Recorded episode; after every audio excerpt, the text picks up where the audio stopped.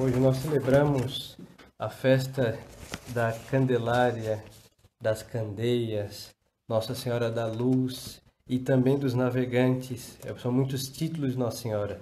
Tudo que for luz, candela, candelária, por causa das velas, que hoje é abençoado.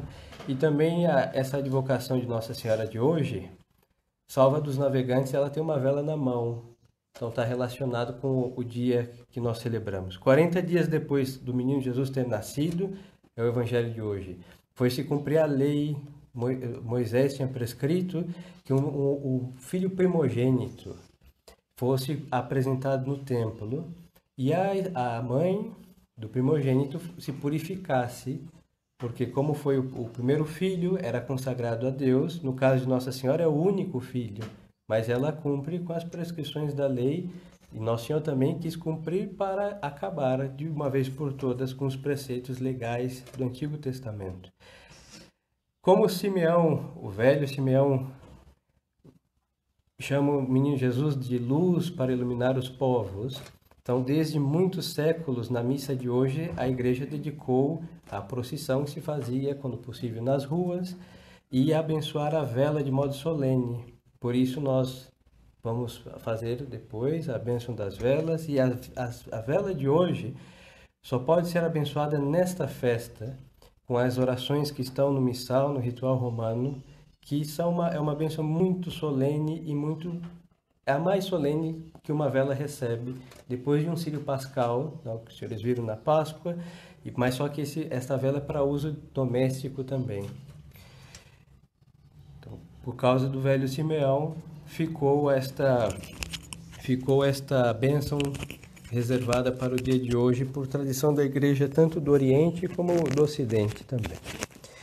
Então o padre vai explicar no sermão de hoje a primeira parte é a, parte das velas, serei breve, e a segunda parte nós vamos falar dos três dias de trevas, porque se fala muito e todos que desejam as velas de hoje é porque elas vão, segundo a tradição antiga e também revelações privadas de almas sérias, estas velas serão as únicas luzes que iluminarão as casas de almas justas que estarão quando Deus castigar a humanidade com esses três dias de trevas. É uma tradição piedosa, antiga, que acompanha, eu creio, que a igreja há muitos anos depois já é uma coisa que aconteceu uma vez na face da terra, mas só que não tinha vela para iluminar, mas sim o sangue, perdão, sim a fé dos hebreus que no Antigo Testamento teve o castigo dos daquelas trevas densas na casa dos hebreus. Assim que não é uma coisa nova, mas será uma coisa um pouco mais terrível do que aconteceu no Egito.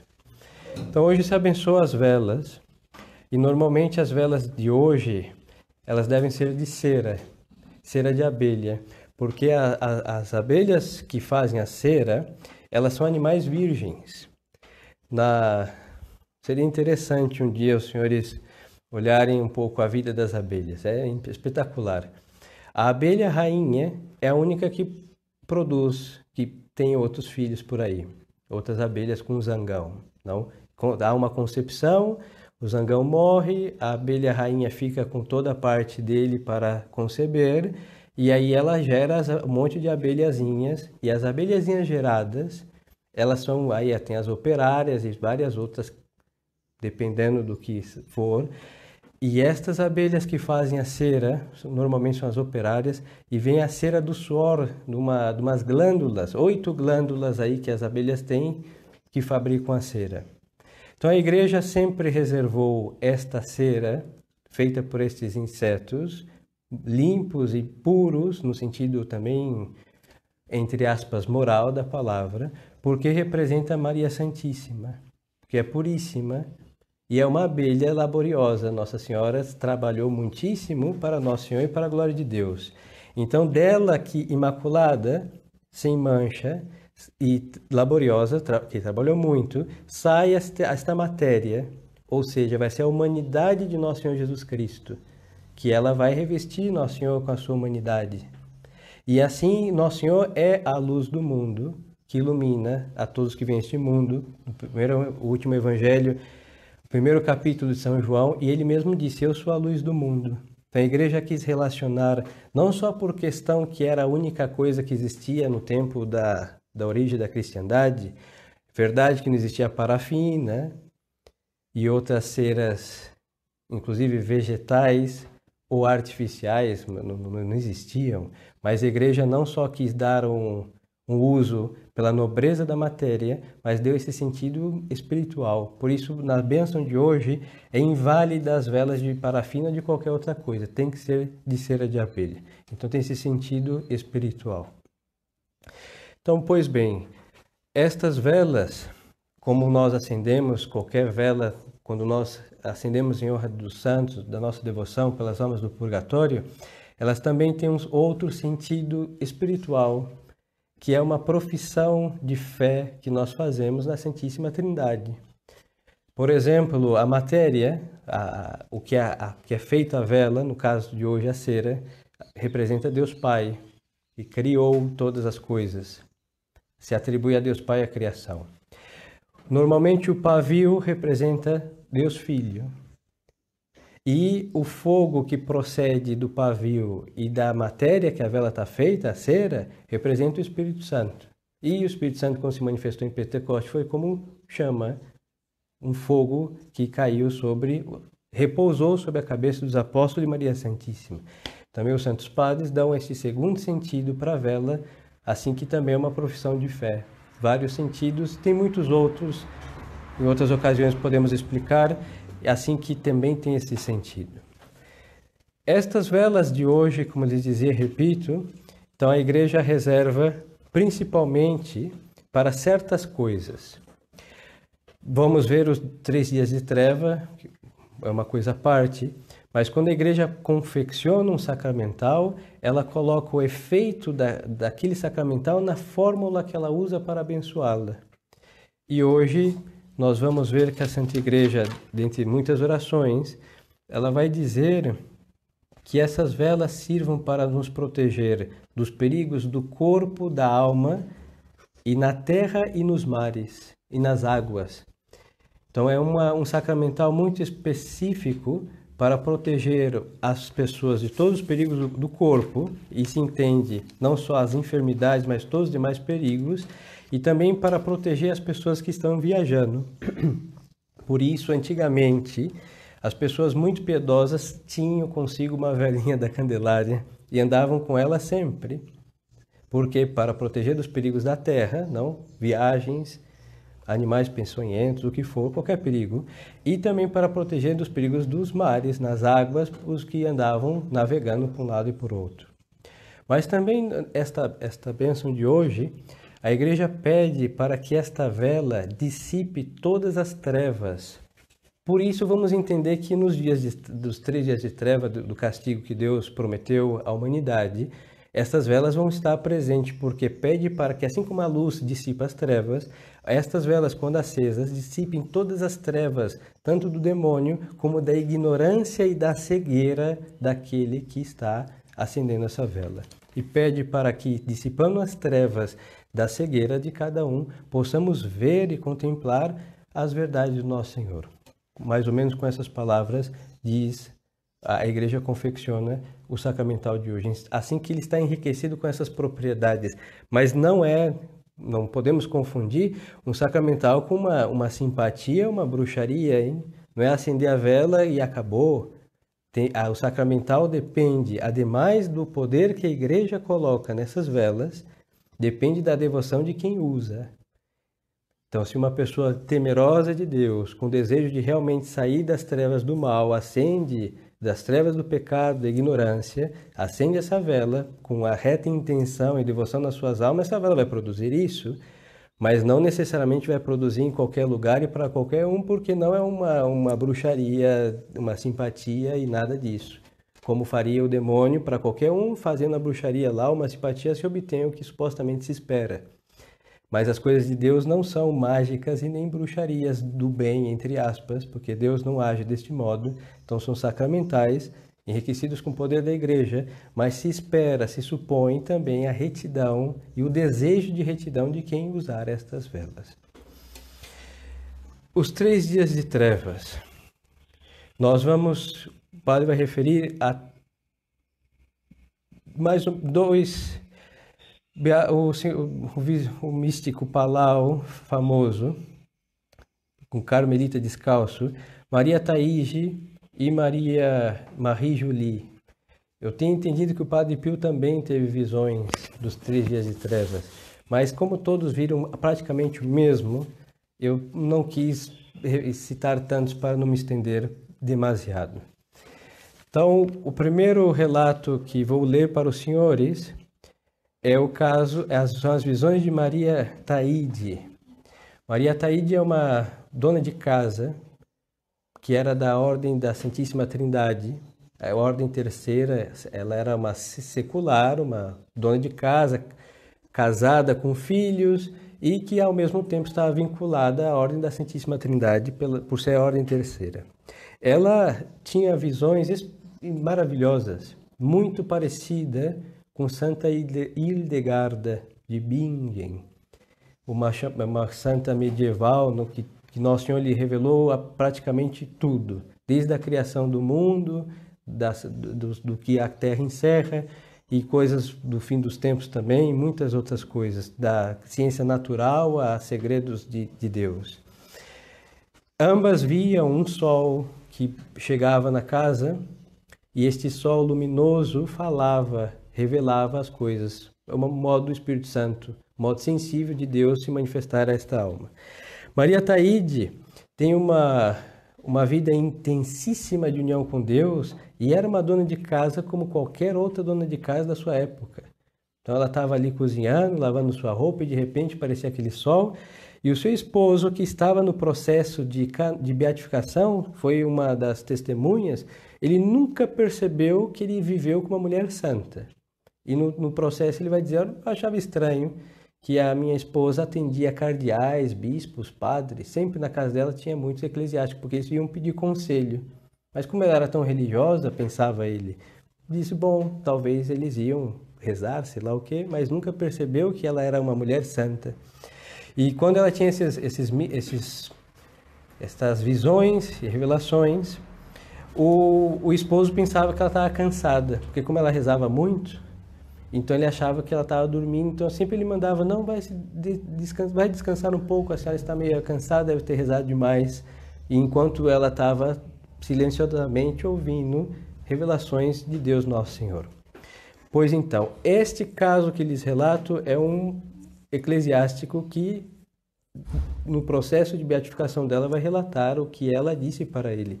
Assim que é uma coisa muito séria porque está no processo de beatificação, e eu falo de uma beatificação nos bons tempos, um processo feito como Deus quis, quer e que a igreja, do jeito que a igreja fazia antigamente, hoje os processos de canonizações já não são tão sérios como outrora. Então, Maria Taíja é do ano 1769, 1837 e o Monsenhor Rafael Natali, confidente e anotador das visões dela durante décadas, que depois, no, no processo de beatificação, nestes termos. No ano 1818, a serva de Deus me descreveu a, a Revolução de Roma e tudo o que aconteceu em seguida me falou muitas vezes de um modo muito espantoso, dizendo que havia sido mitigada em atenção às orações de muitas almas amadas por Deus, as quais se tinham oferecido a ele para satisfazer a justiça divina. Aqui aconteceu que o sumo pontífice Pio IX foi realmente agredido com o exército de, do revolucionário muito infeliz maçom para saquear os, os estados pontifícios. De fato, o sumo pontífice perdeu todos, ficou restrito e prisioneiro ao Vaticano. Isso só vai se solucionar de modo definitivo com Pio XI, com lá, com concordato com, com, com, com a Itália. Pois então, o Papa perdeu o seu, o seu poder temporal, várias terras, ele tinha vários estados como senhor de estado também, e, foi, e perdeu nisso uma revolução, muitas eh, igrejas saqueadas, Nosso Senhor foi maltratado, ademais desta usurpação de, de terras do sumo pontífice. Então foi uma coisa horrível. E ela diz que, bom, apesar de toda esta, esta espantosa ação, foi isso foi mitigado porque almas se ofereceram a Deus. E ela diz: "Mas que viria um dia em que a iniquidade iria manchar, marchar, perdão, em triunfo, e muitos crentes bons haveriam de tirar a máscara, ou seja, os falsos católicos iam realmente mostrar o que eram, o que são. Que o Senhor queria denunciar a, a cisânia, o joio, porque logo a seguir ele saberia o que fazer com ela. É a parábola que o joio e o trigo são parecidos, crescem junto, mas quando chegar o momento, Deus colhe o trigo, pega o joio e joga no fogo. Que coisas chegarão a um tal, as coisas chegarão a tal ponto que o homem não será mais capaz de pô-las em ordem, mas que o braço onipotente de Deus havia de remediar tudo, disse a santa. E disse que o flagelo da terra havia sido mitigado, mas não o do céu, que será horrível, espantoso e universal ela começa a descrever um pouco melhor estes três dias. Que nosso Senhor não tinha comunicado nem as almas mais amadas na terra e que haveria de chegar inesperadamente e que os ímpios haveriam de ser destruídos. Ou seja, nosso Senhor, como ele disse no Evangelho, vai chegar como um ladrão que não avisa e de repente chega e saqueia o que deve ser saqueado. Aí quem está preparado muito bem. Quem não estiver preparado, não haverá mais tempo de se preparar. Mas que antes de dito, de, do dito castigo, todas as almas que na sua, na sua época gozavam de fama de santidade teriam sido sepultadas. Ou seja, isso é assustador. Hoje não se conhece ninguém que tenha fama de santidade viva.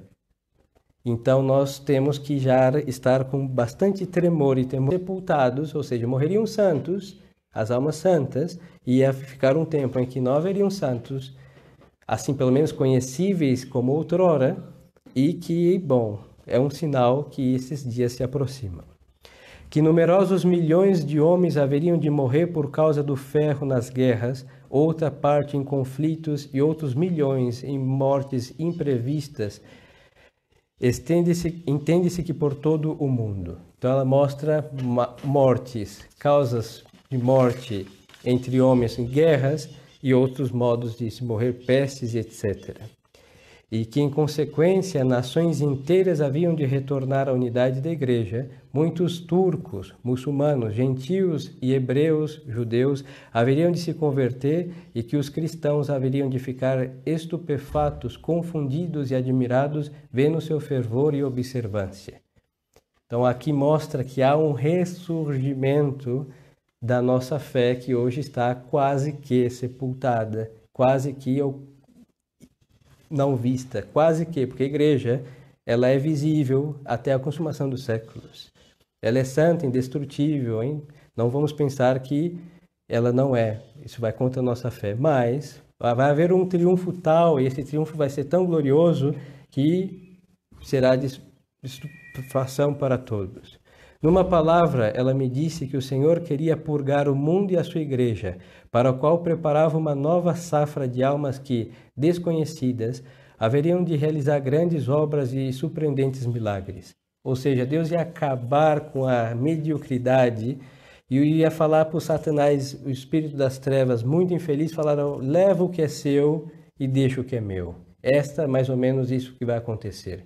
Então Deus vai deixar que o diabo venha e apegue todas as almas que andam brincando, jogando e obedecendo a ele, porque são deles ou querem ser, e os de Deus, seja quem for, sempre são menos, vão ficar e estas almas serão santas como até hoje em semelhante talha, altura e beleza não se viu. Uma segunda oportunidade de um evangelho vivido em sua integridade absoluta sem mediocridade. Disse-me que depois de a terra ter sido purificada com guerras, revoluções e outras calamidades, começaria o castigo do céu, o qual culminaria com uma convulsão geral de fenômenos meteorológicos dos mais espantosos, trazendo grande imortalidade. A serva de Deus me disse várias vezes que o Senhor lhe fez ver no misterioso sol o triunfo universal da Santa Igreja, tão grande e surpreendente que não podia explicá-lo.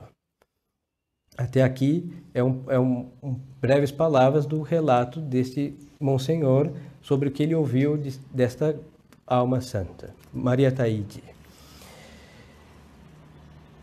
Beato, o, o senhor Palau, também uma alma muito virtuosa, santa, com certo pormenor, ele descreve um pouco melhor as, os três dias de treva mas temos que, para entender as visões dele, também olhar as que acabo de descrever. Né? Então ele disse: o fato Escreveu, se anuncia da seguinte forma: Enquanto num dia claro e sereno o sol estará em seu percurso, repentinamente se farão, se farão trevas tão densas que poderão ser apalpadas e tocadas, as quais cobrirão a face da terra. Ou seja, não é um eclipse solar, hein?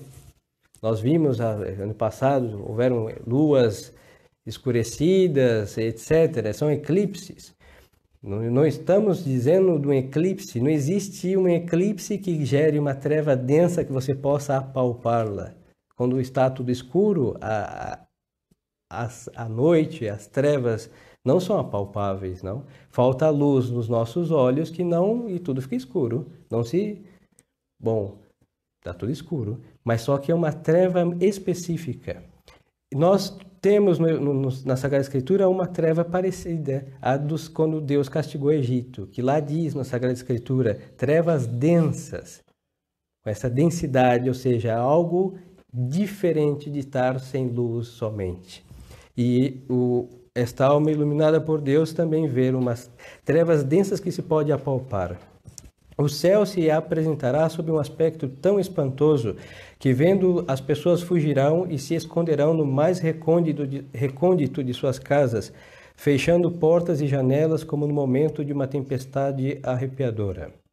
Espectros horripilantes aparecer, aparecerão nos ares, dando uivos espantosos, se por um momento a lua abrir caminho entre as trevas, apresentar-se-á vestida de sangue para quem tenha coragem de olhá-la. Ou seja, então, um monte de aparências de espíritos malignos vão sair aí para aterrorizar os homens e será tão espantoso que, por virtude natural, todos querão, todos vão buscar se esconder.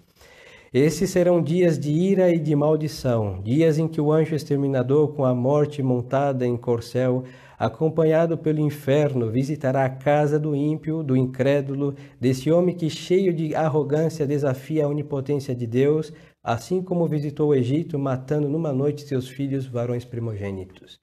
Ou seja, é a justiça de Deus que vai dizimar os seus inimigos. Por isso o diabo vai colher, porque os inimigos de Deus são do inimigo das almas são de Satanás. Perecerão de espanto muitíssimas pessoas que acreditarão ter chegado o mundo a seu fim e sentir-se-ão envolvidas por uma noite eterna. E não será o fim dos, dos tempos isso.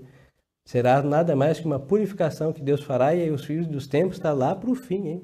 Por isso hoje, com essas crises sociais, econômicas, religiosas, Todos querem se consolar pensando que amanhã de manhã nosso Senhor vai chegar. E não é isso. Temos muito que viver ainda.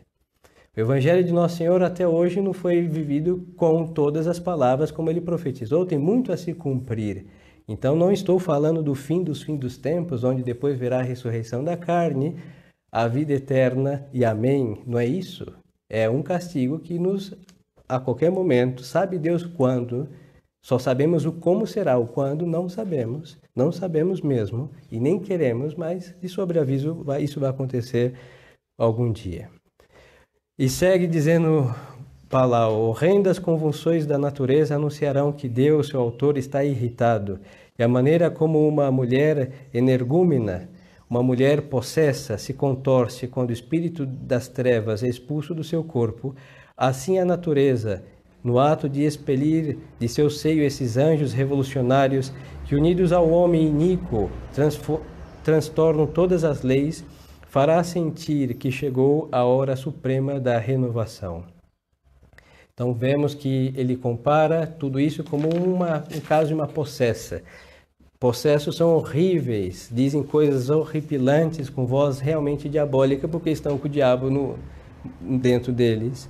Então, mais ou menos será isso, ou como que o mundo possesso, mas para que Deus exorcize o mundo do, das trevas e exorcize em todos os aspectos, não só dos espíritos malignos, mas também das maldades e malícias e mazelas que eles causam e mantêm e cultivam. Quem ficar com vida procurará a luz para ver cadáveres, e o relâmpago descobrirá o rosto amarelo da esposa, da filha, do irmão e do pai. Ou seja, aí não terá como salvar quem não quis salvação. Vai ser irmãos, pais, parentes, filhos, o que for. Deus não vai poupar nenhum, porque eles não quiseram ser poupados obedecendo o evangelho enquanto houve tempo, e já que não quiseram, eles vão ter o que eles procuraram. padres, bispos também, religiosos, em todos serão tragados pelo demônio conforme viveram, e Deus vai somente poupar os que com temor e santidade buscaram e encontrarão o auxílio de Deus. Tentará auxiliar o moribundo, procurará fogo e este se negará a dar luz e calor, ou seja, uma treva densa que nada pode iluminar essas trevas. Nem uma lareira, nem um isqueiro, Tchau, celular. Tudo isso será um colapso.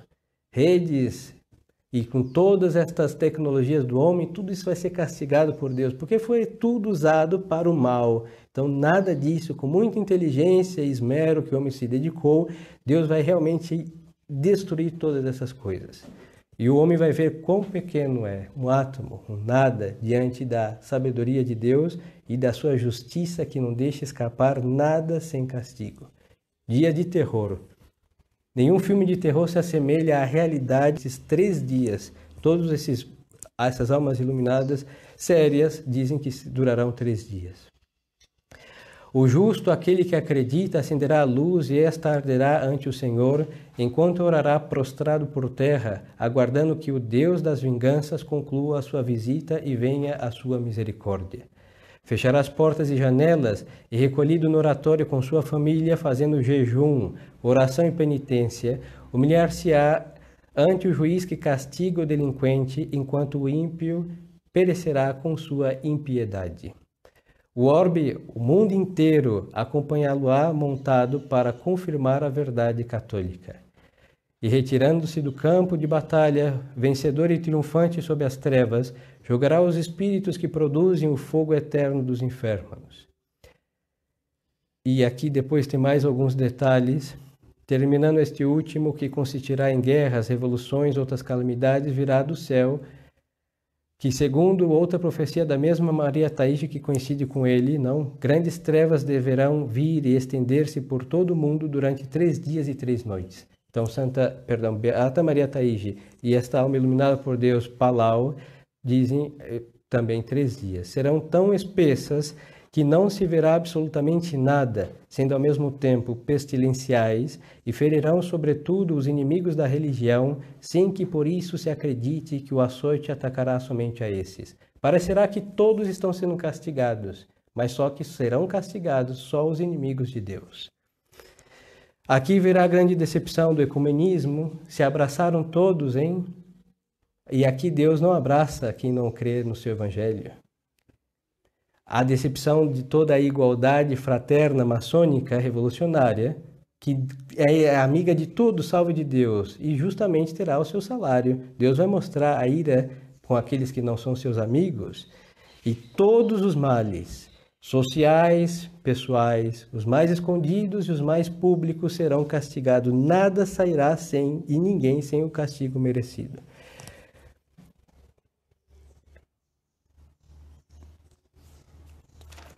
Depois nós temos a visão, que a última, que é muito parecida, de Marie-Julie Genie, e é citando a, esta alma iluminada por Deus, que não foi canonizada, mas teve uma vida muito virtuosa, santa.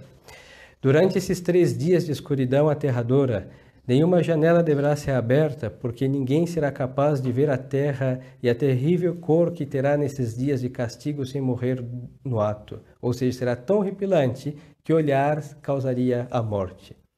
O céu estará ardendo, a terra se partirá. Durante esses três dias de trevas que se acenda a vela abençoada em toda parte, nenhuma outra luz brilhará. brilhará, brilhará. E esta é a vela que nós vamos entregar aos senhores. Ninguém fora de um abrigo sobreviverá. A terra tremerá como no juízo e o terror será enorme. Sim, ouviremos as orações dos vossos inimigos, nenhum perecerá. Precisaremos deles para publicar a glória da cruz. Nosso Senhor disse isso a, Santa, a esta alma no dia 8 de dezembro de 1882. Apenas as velas de cera benta darão luz durante essa terrível escuridão. Uma vela só bastará para a noite, para a noite desta noite de inferno. Nas casas dos ímpios e a dos que blasfemam, estas velas não darão nenhuma luz. Nós que cremos ou prudentemente e piamente esperamos que isso aconteça, nós distribuímos vela para todos, hein? Creio que cada um já teve esse trabalho de enviar para os seus familiares. Mas a preocupação não é só ter a vela, mas que tenha piedade e temor de Deus, porque essa vela será acesa. Não é pelo fósforo bento, por isso não se abençoa o fósforo. Eu não sei de onde tiraram esta história do fósforo bento. Que isso não existe, bênção do fósforo, do isqueiro, do, do que for, da perdeneira lá, não, não, não, não. Deus vai acender essas velas milagrosamente. E como disse a alma iluminada por Deus, uma vela de cera benta, uma só durará os três dias. E não está citando uma vela de sete dias e nem um Círio Pascal. Por isso não tem que ter essa preocupação de ter muitas e grandes e grossas. Aqui é um ato de fé. Deus vai acender na, nas casas justas, temerosas dele, e vai, já que ele acendeu, ele também vai conservar que aquele fogo preserve, ilumine, proteja a casa de quem tem ele já nas suas almas. E Nossa Senhora declara: tudo será sacudido, ao, mesmo, ao menos o móvel em que repousa a vela benta. Não tremerá, não tremerá este móvel. E todos devem estar juntos ao redor do crucifixo e de, da minha santa imagem. Isto é o que manterá afastado este terror. Durante essa escuridão, os demônios e os ímpios vão tomar, tomar formas mais horríveis. Nuvens vermelhas como sangue se moverão pelo céu, trovões estripidosos estremecerá a terra e sinistros relâmpagos riscarão os céus fora do tempo. A terra será sacudida desde os seus alicerces, o mar se levantará e as suas ondas furiosas se estenderão sobre os continentes.